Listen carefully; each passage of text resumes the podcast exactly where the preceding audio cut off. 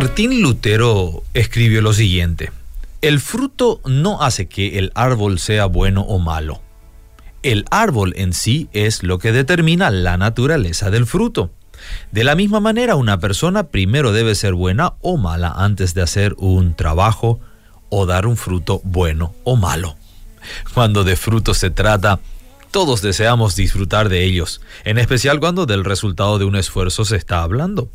Ponemos empeño en lo que hacemos, nos preocupamos de que todo se haga bien, buscamos allanar el camino para que el resultado sea satisfactorio.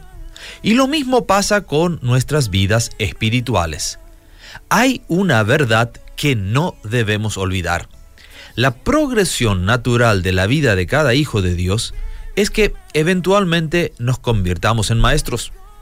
Es decir, que el fruto de nuestro crecimiento y nuestra madurez se evidencia en el impartir en otros y en otras vidas lo que nosotros hemos alcanzado.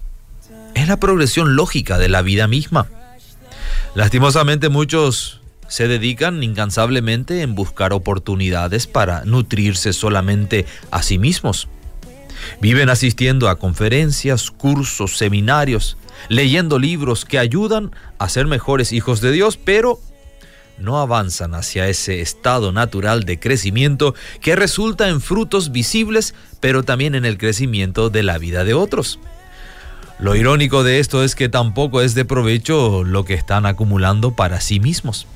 Nos convertimos en tardos para oír y necesitamos volver una y otra vez a los rudimentos de la palabra porque no la estamos usando correctamente.